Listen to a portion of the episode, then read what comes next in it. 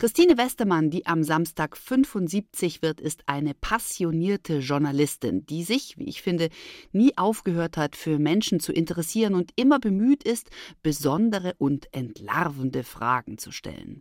Im April 2021 habe ich sie für 1 zu 1 der Talk hier auf Bayern 2 getroffen. Und zu Beginn wollte ich von Christine wissen, wenn Sie der 16-jährigen Christine Westermann aus ihrer Sicht heute gegenüber sitzen würden, was würden Sie sich selbst fragen? Das ist eine schöne Frage. Ich glaube, ich würde fragen, was glaubst du, wie das Leben ist? Zu Gast bei Caro Matzko. Christine Westermann. Jung und jünger. So heißt der Podcast, den Christine Westermann zusammen mit Schauspieler Edin Hasanovic gemacht hat.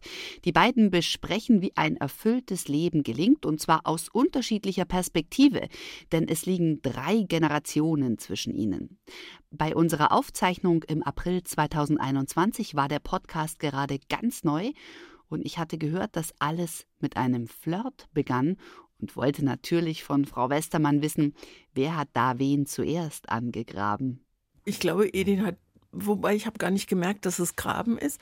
Aber wir waren beide zu einer Talkshow eingeladen. Ich kannte ihn nicht. Und er kam mir schon vorher auf dem Flur entgegen und sagte, oh, super, Christine Westermann. Und ich wollte immer mal so berühmt werden, dass ich noch in diese Sendung eingeladen werde, Zimmerfrei. Und jetzt ist es vorbei. Und da hat er sofort, ich habe gedacht, boah, was für ein Typ, ja. Und ich fand ihn auch gut. Ich finde ihn auch so irgendwie erotisch. Man kann ja nicht sagen, warum das dann jemand ist. Und dann saßen wir in der Sendung zusammen und irgendwie wahrscheinlich, wenn ich jemand gut finde, dann flirte ich auch. Und irgendwie habe ich das gemacht und er hat das erwidert. Und ich weiß aber, weil ich ihn ein paar Mal danach in anderen Talkshows gesehen habe, dass er das mit allen macht. Also das, das macht er einfach, weil er das auch gern macht. Und wir haben das so zwei, drei Minuten durchgehalten in dieser Talkshow, in dieser gemeinsamen. Und dann habe ich gesagt, hör mal, das geht doch nicht. Ich bin 72 und du bist 28. Und dann sagte er in einer unglaublich coolen Art, das lass mal meine Sorge sein. Und da war es um mich geschehen. Und dann habe ich so gedacht, am nächsten Tag habe ich gedacht, wenn der richtig cool ist, ruft er an. Aber das ist natürlich, das meinte ich vorhin, als ich gesagt habe, manchmal bin ich so 22, wo ich denke, also wenn er das jetzt wirklich ernst gemacht, dann so ruft er an.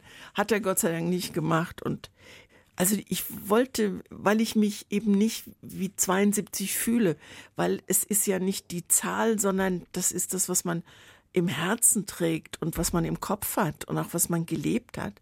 Also ich werde manchmal rot, wenn ich beim Lügen erwischt werde oder wenn ich beim Flirten, wenn ich merke, dass ich das mache, dann fühle ich mich auch nicht wie, wie 72 und manchmal fühle ich mich halt körperlich schon auch müde und ein bisschen alt und wenn man dann in den Spiegel guckt, denkt man, ja, ich, und ich wünsche mir manchmal halt, dass es an der Stelle jetzt stehen bleiben könnte. So. Ist das es Ihnen wichtig, optisch auch Männern zu gefallen? Ja, das ist einfach so. Und das muss ich mühsam lernen. Das muss ich mühsam lernen, dass das eben nicht mehr so ist. Und Edin in diesem Podcast hat mir das sehr deutlich auch zu verstehen gegeben oder gesagt auch. Er hat gesagt, im richtigen Leben würden wir uns doch gar nicht kennenlernen. Es sei denn, ich wäre dein Enkel oder deinem Pfleger im Altenheim. Hat sie das verletzt? Weil dafür hat er ja auch ein Schütztürmchen gekriegt, der Edin. Ja, mich hat das ehrlich nicht verletzt, weil ich gedacht habe, wie interessant ist das denn, dass er denkt, 72 bedeutet sofort Altenheim. Also was ich bei dem Podcast erst hinterher gemerkt habe, auch nachdem ich die Kommentare gelesen habe, dass mir gar nicht klar war, wie viel Leben ich gelebt habe und wie viel Leben sich dann auch in meinen Ansichten, in meinen Antworten, wenn wir über, über Liebe oder Sünde oder Wahrheit, Lüge gesprochen haben, wie viel Leben und wie viel Erfahrung sich darin wirklich dann auch in meinen Antworten widerspiegelt. Und also ich wünschte mir manchmal, ich könnte es jetzt nochmal machen, weil ich, ich hätte sehen müssen, wie viel jünger er war und ich hätte vielleicht ein bisschen besser Kontra geben können, glaube ich manchmal. Ich habe neulich, Sie lesen ja sehr gerne, ich habe neulich das Buch Männer in Kamelhaarmänteln gelesen von Elke Heidenreich.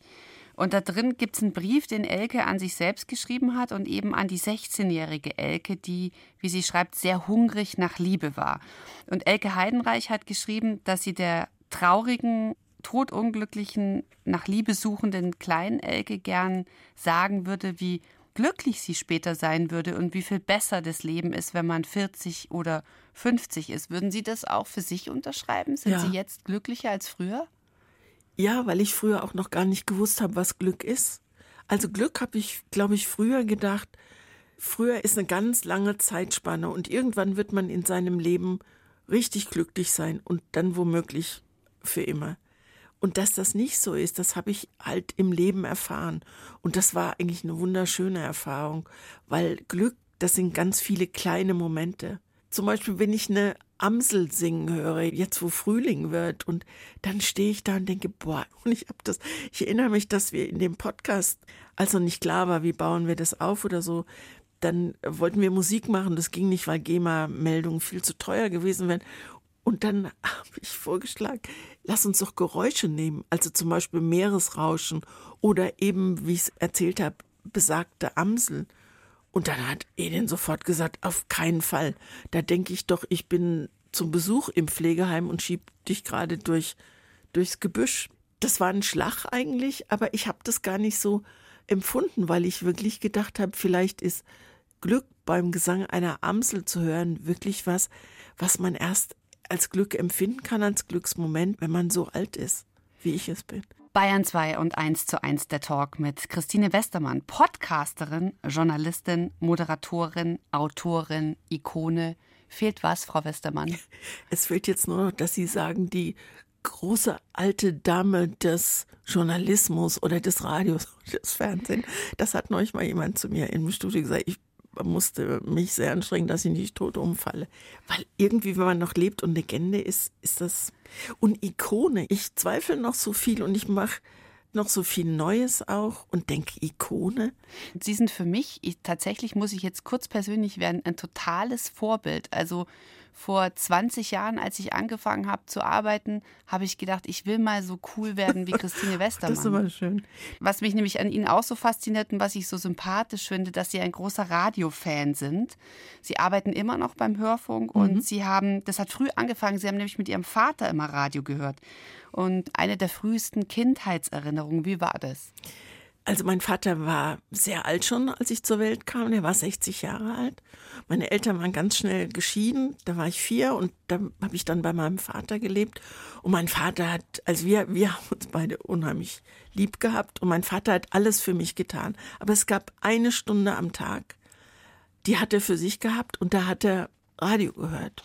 Und weil ich da einfach bei ihm sein sollte, habe ich so ein kleines Schemelchen gehabt und dann saßen wir an so einem großen Radioapparat mit diesem grünen Licht und mit diesem Stoffbezug vorne. Und dann hat er, ich weiß gar nicht, wie das damals beim Süddeutschen Rundfunk hieß, Themen des Tages oder irgend sowas gehört. Also die gesamte Weltpolitik. Und bis heute sind mir so Außenminister oder die Ungarn-Krise oder Generalsekretäre bei der UNO einfach sehr bekannt, weil ich das als Kind gehört habe. Mein Vater konnte dann auch toll erklären und nach acht durfte ich immer dann fragen, aber währenddessen halt nicht. Und so Radiostimmen und auch die Bedeutung von Radio, wenn was passiert war oder so, das ist ganz tief in mir drin. Und ich habe, also ich habe erst Zeitung gemacht, dann Fernsehen und dann Radio. Und ich habe bis heute vor diesem Medium einen ganz großen Respekt, weil das sowas, für mich ist das sowas wie was ganz Offizielles irgendwie, sowas ganz Besonderes, was viel durchdringender ist als Fernsehen, finde Ich ich. finde es schön, dass wir jetzt einfach miteinander sprechen und es gilt das gesprochene Wort. Es ist völlig egal, wie alt es oder Genau, wie alt wir sind genau. oder welche BH-Größe wir tragen.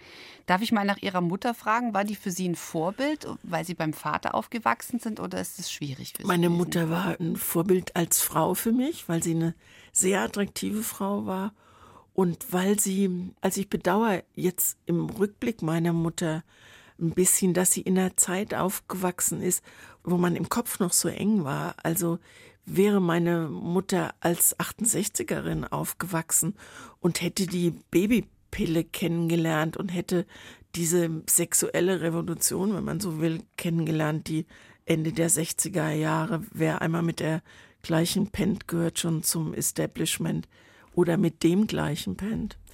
Hätte sie das erlebt, hätte sie nicht drei Kinder von drei verschiedenen Männern haben müssen und drei gescheiterte Ehen, sondern dann hätte sie so gelebt, geliebt ist auch schön, hätte sie so geliebt und gelebt, wie ich das getan habe, nämlich völlig frei und völlig ungebunden. Und diese Chance hat sie leider nicht gehabt. Aber wie war das für Sie, dass Sie dann, weil Ihr Vater ist ja sehr früh gestorben, was für Sie ein ziemlicher Schicksalsschlag war, so wie ich das gelesen ja. habe. Haben Sie Ihrer Mutter dann vorgeworfen, dass da so Männer sich danach so abgewechselt haben? Überhaupt nicht. Also, weil ich wirklich nicht wusste, wie es wirklich geht. Also es war für uns wir sind halt drei Schwestern. Ich würde meine Schwestern nie als Halbschwestern bezeichnen. Das sind meine Schwestern. Das ist meine Familie. Und ich weiß jetzt erst im Nachhinein, was meine Mutter uns eigentlich zugemutet hat. Aber auf der anderen Seite denke ich manchmal, ich weiß nicht, wenn ich so in der Richtung so ein bisschen nach meiner Mutter komme, also diesem Wissen, wie wichtig äußere Attraktivität ist, ob ich es nicht vielleicht ähnlich gemacht hätte wie meine Mutter, ob ich nicht auch mein Leben hätte leben wollen und die Kinder eben, wir waren so dabei und die eine hat es besser verkraftet, die andere weniger. Also ich hätte meiner Mutter nie was vorgeworfen. Ich hatte auch keine Pubertät irgendwie, weil ich mich um meine Geschwister gekümmert habe. Meine Mutter auch immer arbeiten musste, damit sie Geld verdienen konnte. Aber einmal kam es zum Konflikt mit ihrem Papa, als sie unbedingt eine Dauerwelle wollten. Ja. Meine Mutter wusste natürlich, was Dauerwelle bedeutet. Erstens mal, wie furchtbar man damit aussieht.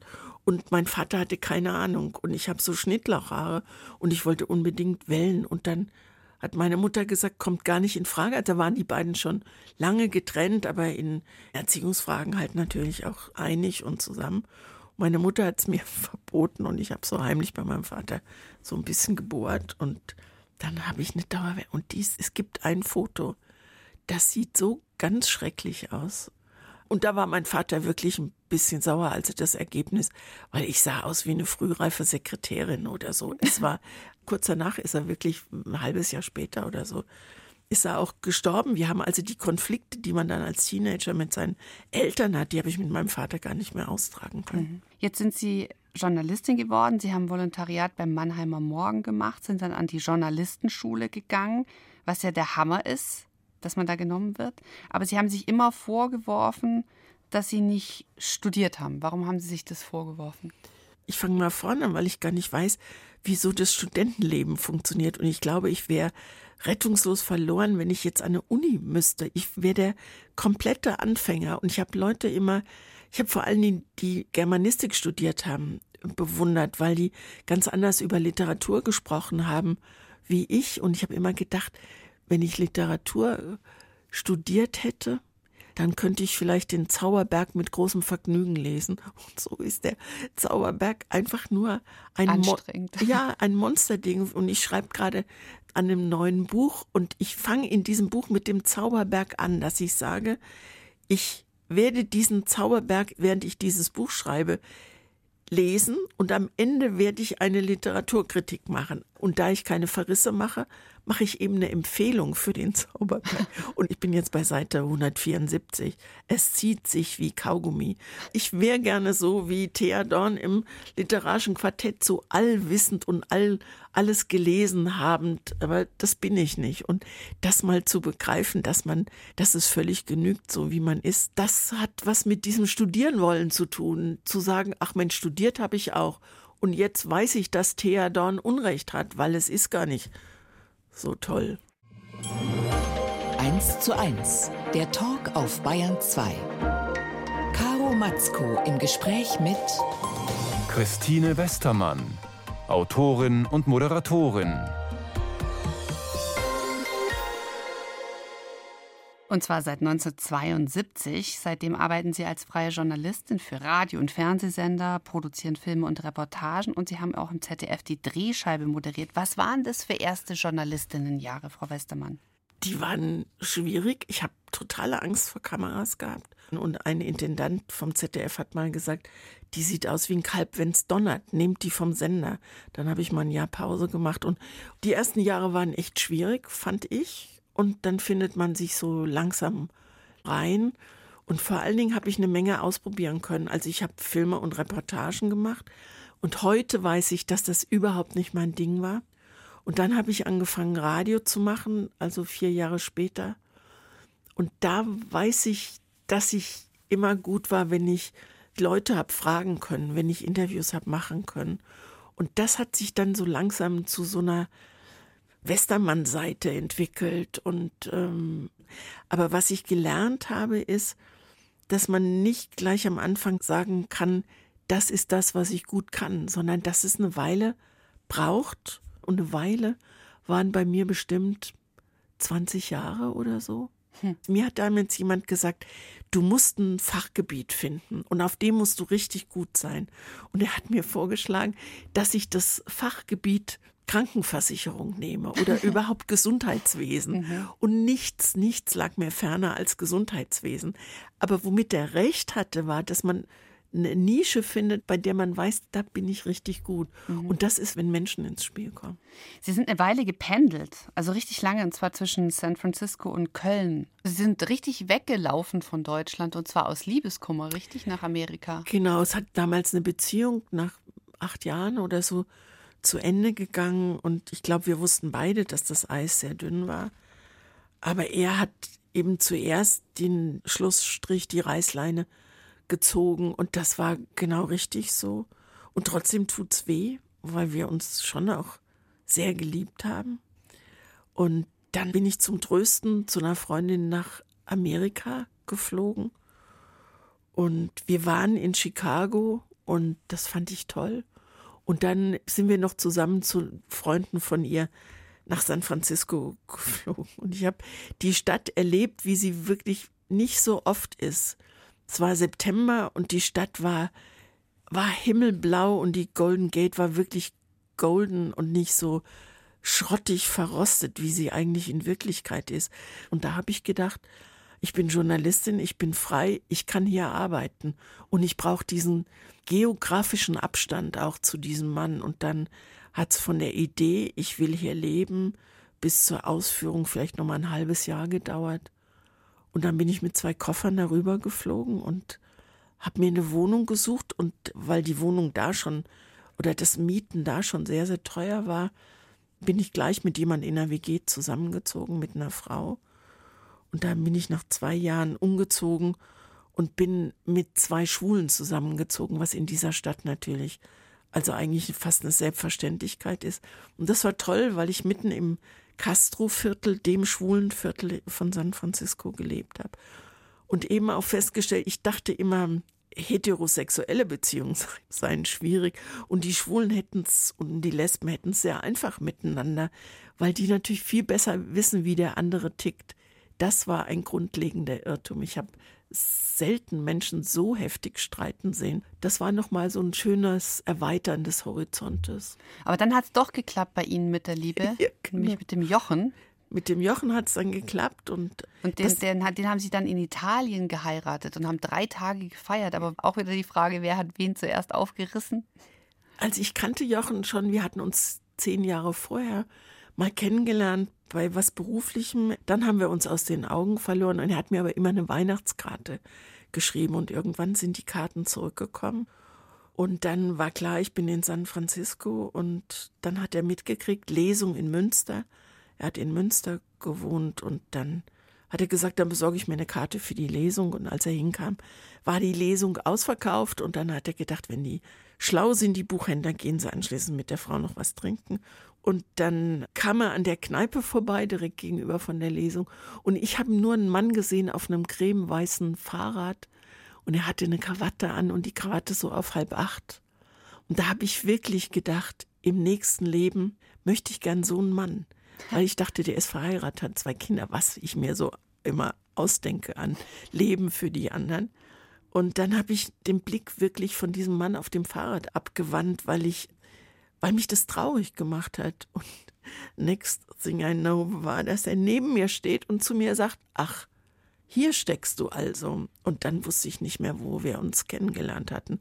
War das irgendwie jemand, mit dem ich mal One-Night-Stand oder ganz kurz oder was auch immer. Und, das, und dann war an diesem Abend, die Nacht haben wir dann bis vier Uhr verbracht, aber ohne Berühren und ohne Küssen. Aber es war ganz klar, da ist was. Und ich musste zwei Tage später zurück nach San Francisco. Und dann Silvester hat er mich dann das erste Mal in San Francisco besucht.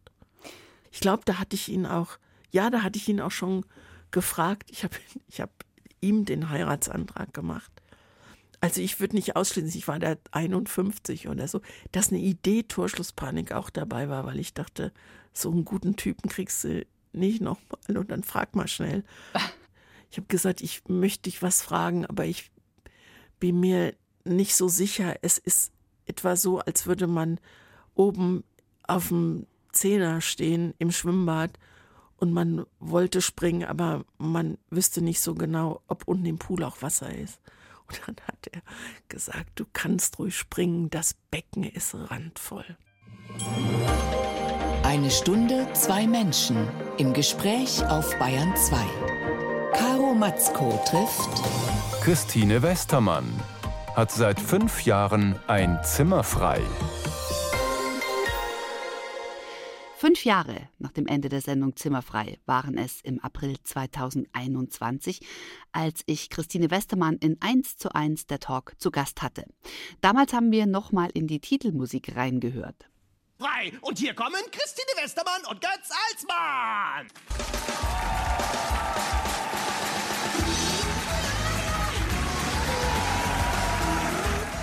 Lange nicht mehr gehört, oder? Das ist, als ob man im Hirn irgendwie ein Fotoalbum anklickt, dann fallen alle Bilder runter. Gutes Toll. Gefühl, schönes Fotoalbum. Schauen Sie da gern rein? Ja, oder? schönes Fotoalbum. Ich musste eben gerade dran denken bei diesem Wir kommen raus und ich spüre dieses Rauskommen sofort. Ich musste dran denken, dass irgendeiner mal geschrieben hat, Westermann sieht aus, als habe man sie mit vorgehaltener Pistole zum Rauskommen gezwungen, also unter diesem Ventilator durch. Und das war auch immer so der Auftritt. Am liebsten würde ich eine Fernsehsendung machen, wo man von Anfang an sitzen kann, also wo man nicht irgendwo rauskommen muss. Verstehe ich total. Echt? Absolutes Das freut mich. Rauskommen finde ich ganz schrecklich. Fühlt sich immer komisch an. Ja, genau. Ich fühle mich auch immer falsch. Aber mir fällt auf, dass wenn Sie von sich reden, dann ist es oftmals so, dass Sie genau wissen, was man über die Westermann irgendwann mal geschrieben hat. Ist das wichtig für Sie? Nee, das bezieht sich wirklich nur auf Zimmerfrei, weil ich da wirklich gerade am Anfang sehr viel Kritik habe einstecken müssen und das hat mich sehr, sehr verunsichert. Also ganz am, wir haben ja am Anfang bei Zimmerfrei das war ja nur ein Bildschirmschoner, also nur Sommerprogramm. Und dann war das aber so erfolgreich, was auch kein Wunder ist. Wir haben die Leute dreimal in der Woche, sechs Wochen lang beballert. Also wenn man da nicht dann irgendwann mal sagt, okay, dann gucke ich mir das weiter an, weiß ich auch nicht. Aber nach der ersten Sendung stand hier bei uns im unserem Boulevardblatt hier in Köln, im Kölner Express stand Götz Alsmann, genialer Entertainer, brillanter Musiker, Christine Westermann, provinziell, Hausbacken, Drehscheibe eben. Und das geht schon ziemlich tief rein. Also gerade wenn man dann auch neben so einem wirklich brillanten Entertainer steht, weil für Rauskommen ist für Götz der Himmel auf Erden. Ich habe den immer angeguckt und habe gedacht, boah, wie gerne würde ich mich so sicher fühlen in meinen Klamotten, wie du dich in deinen maßgeschneiderten Anzügen sicher fühlst, wie gerne würde ich den Applaus so genießen, wie du das machst, wie gerne würde ich mich so bewegen können, wie du das kannst. Das konnte ich alles nicht. Dafür konnte ich andere Sachen, aber mal zu begreifen, erst, dass ich andere Sachen konnte, die Götz nicht kann. Das hat eine ganze Weile gedauert und wir hatten jetzt auch nicht gerade irgendwie einen Redakteur, der mir da sehr viel Wertschätzung entgegengebracht hätte, sondern der fand halt diesen verrückten, genialen Alsmann klasse, was ja auch klasse war. Aber ich hatte natürlich auch Sachen, die gut waren, aber wenn man das so alleine rausfinden muss, das war nicht so einfach. Ich würde gern fünf schnelle Fragen Ja. zu Götz, zu Ihrem Co-Moderator und Ihrem Verhältnis stellen. Gehen wir noch zurück an den Anfang. 1996. Geld oder Liebe? Geld, 20 Jahre später, Liebe oder Geld? äh, Liebe, leicht gemacht durch viel Geld, was wir bekommen. WG lieber mit Götz Alsmann oder mit SPD-Altbürgermeister Henning Schärf? Henning Schärf. Zum Frühstück dann Müsli oder Graubrot? Graubrot mit Butter, gerne. Kaffee oder Cognacchen? Kaffee. Warum würden Sie lieber mit Henning Schärf zusammenwohnen als mit Götz? Weil Henning Schärf zuhören kann und Götz Altmann kann nicht zuhören. Und ich müsste mir, glaube ich, dann mindestens zwölf Stunden am Tag all das erzählen, was Götz alles schon erlebt hat. Und ich will nicht immer von den Kessler-Zwillingen hören und auch nicht von Margot Eskens. Ich glaube, Henning Schärf würde mir andere schöne Sachen erzählen und ich könnte ihn fragen und das wäre spannend. Und ich liebe Götz trotzdem. Wenn er das jetzt hört, oh Gott, dann denkt er, ich liebe ihn nicht mehr. Aber ich liebe ihn. Ich liebe ihn auf meine Art, er liebt mich auf seine Art. Und ich glaube, wir waren immer diese fünf Tage, wenn wir produziert haben, wenn wir die Sendung aufgezeichnet haben, dann waren wir wirklich ganz dicke Freunde. Und danach haben wir uns einfach Wochen nicht gesehen, aber das hat dieser Freundschaft überhaupt keinen Abbruch getan. Mhm. Für die Gäste, Sie haben ja schon eingangs erwähnt, Ihren Podcast-Kollegen Edin Hasanovic, der wäre gern mal eingeladen worden. Also es war wirklich ja auch eine Ehre, Gast bei Zimmerfrei zu sagen. Waren die, es gab ja ein paar am Ende von dieser Sendung, also man war ja immer das Spielformat, wer wird eingeladen in eine WG mit Götz und mit Christine. Es war eine Handvoll Menschen, die nicht am Ende vom Publikum in die WG aufgenommen wurden, also reingevotet wurden. Zum Beispiel Czerno Jobatei und Martin Sonneborn. Martin Sonneborn, genau. genau. Waren die eigentlich sauer dann? Also Czerno Jobatei ist so ein ganz, also das kommt immer, wenn man von Zimmer frei spricht.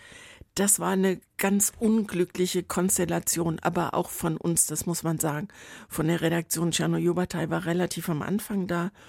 Und er hat in dem, also wenn er über sein Leben erzählt hat, hat er immer auch gesagt, wie wichtig es ihm ist, dass er fast Legastheniker ist und trotzdem so weit gebracht hat, so weit gekommen ist und dass er sich nie schriftlich bewirbt, sondern das immer telefonisch macht oder eben persönlich. Und das stand in dem Dossier, was wir bekommen haben. Und dann haben sich die Autoren von Zimmerfrei ausgedacht, dann servieren wir eben am Anfang von Zimmerfrei, da gab es noch nicht so üppige Essen, dann servieren wir eben Buchstabensuppe, Russischbrot und wir spielen gleich am Anfang Scrabble mit ihm. Das hätten wir zwei Jahre später nie mehr gemacht, weil es dann nicht darum ging, Menschen irgendwie mit ihren Schwächen zu zeigen und wenn dann liebevoll. Und das hätten wir liebevoller gemacht. Und da war er natürlich sauer am Anfang und dann hat Götz mit ihm Scrabble gelegt und wollte Kommunalobligationen mit ihm legen. Und das war, das ist bei mir auch so, ich schäme mich da ein bisschen für das, was wir gemacht haben. Und dann war eine unglaublich frostige Stimmung. Und dazu kam, dass er mit mir nicht konnte, Czerno Jobatai, und ich mit ihm nicht. Und es gab hinterher eine Situation, wo er allen die Hand gegeben hat und mir nicht die Hand gegeben hat. Und oh. wenn, wenn, man weiß, wie ich gestrickt bin, dann weiß man, wie sehr mich das getroffen hat. Ne? Und das ist einfach schwierige so, Situation ne? Schwierige natürlich. Situation. Kannst du nur verlieren, ja. Kann man nur verlieren. Und es gibt noch eine Sendung, das erzähle ich aber nicht. Ich bin, habe noch nichts getrunken, aber ich merke, dass ich so ein bisschen ähm, bisschen so anfange, aus dem Nähkästen zu plaudern. So. Alles gut. Es, es gab eine unheimlich tolle Sendung übrigens mit Christoph Schlingensief, die nicht gesendet worden ist, die erst gesendet worden ist, als er dann gestorben ist. Und das war eine unglaublich aufregende Sendung, weil er absolut anarchisch unterwegs war und einen Fernsehapparat in ein Kinderplanschbecken geschmissen hat, yes, weil wir seine Aktion nachmachen wollten. Alle gehen in den Wolfgangsee und bringen den Wolfgangsee zum Überlaufen, weil Helmut Kohl da Urlaub gemacht hat. Und wir haben in dieses Kinderplanschbecken ganz viele Puppen geworfen. Und das war ihm aber nicht genug. Und er hat einen angeschlossenen Fernsehapparat ah da rein und der Aufnahmeleiter hat fast eine Herzattacke gekriegt. Und dann haben wir es nicht gesendet. Also auch aus, wie nennt man das denn dann, aus technischen Gründen, weil man sagt, wir können doch nicht senden, wie jemand einen Fernsehapparat ins Wasser. Kinder bitte nicht nachmachen und so. Als dann Christoph Schlingensief tot war, hat man einen Ausschnitt zumindest mal gesendet. Wahnsinn. Sie haben da echt viele Begegnungen gehabt. Ähm, deswegen, aber genau wegen solcher Momente war die Sendung natürlich absolut legendär und viele waren sehr traurig, als es vorbei war. Sie haben aber nach dieser ersten Biederkritik vier Jahre später ja wirklich dann auch ihre Rolle gefunden und haben auch einen Grimme-Preis bekommen. Dann haben sie eben den schönen Jochen mit der Halb-Acht-Krawatte geheiratet. haben Sie nach dieser ersten schlechten Kritik das Gefühl gehabt, ich muss mich beweisen? Ja, interessant war, ich habe damals eine Regionalsendung hier bei uns in Nordrhein-Westfalen gemacht, die Aktuelle Stunde, mit Frank Blasberg damals zusammen, der ein hervorragender Journalist ist, wie ich finde. auch wenn er oft als Boulevardjournalist durchgeht, aber er kann das wirklich großartig komplizierte Zusammenhänge runterbrechen. Und das ist das, was Journalismus auch können muss. Und da habe ich viel von ihm gelernt und wir haben damals moderiert zusammen. Und er hat bei den ersten schlechten Kritiken, also als Zimmerfrei anfing, auch schon gleich gesagt, also du schadest deinem Ruf als Journalistin und du musst dich entscheiden, entweder du machst aktuelle Stunde weiter oder zimmerfrei. Und es war völlig ungewiss, ob zimmerfrei tatsächlich länger als noch ein Jahr geht oder so.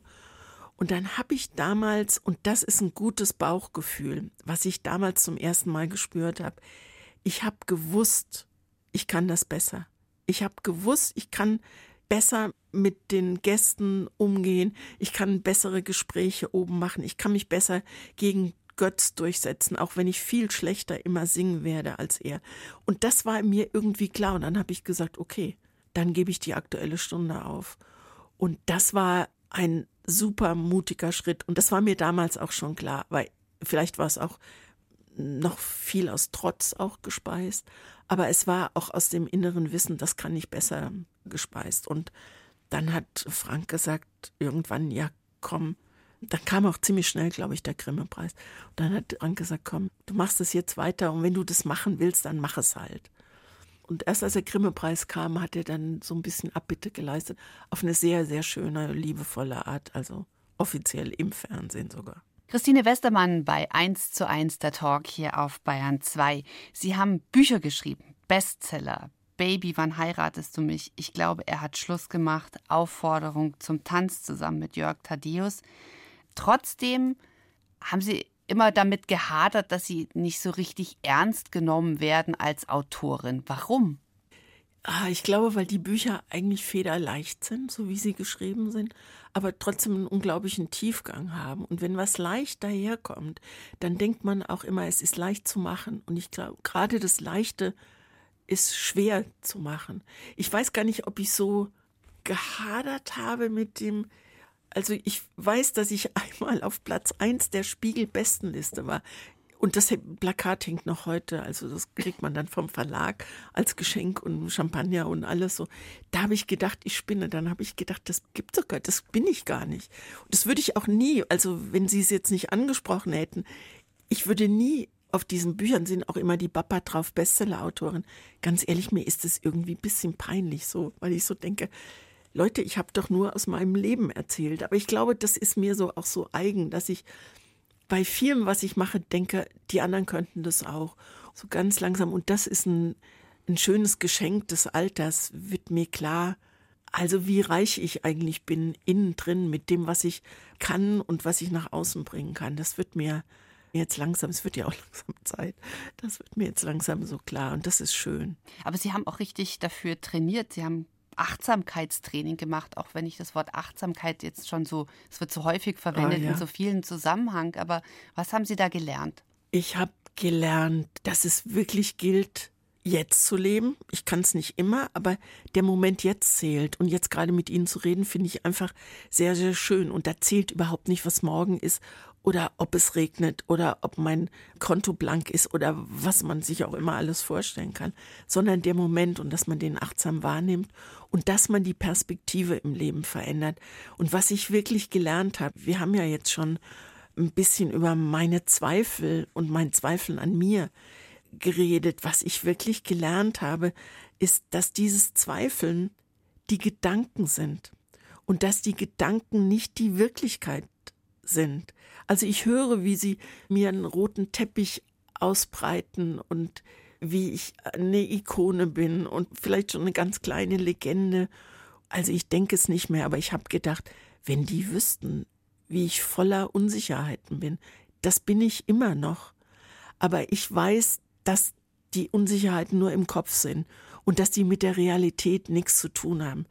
Also ich würde nie sagen, ich habe den Radiopreis fürs beste Interview gekriegt, weil ich denke, boah, nee, du kannst doch nicht so.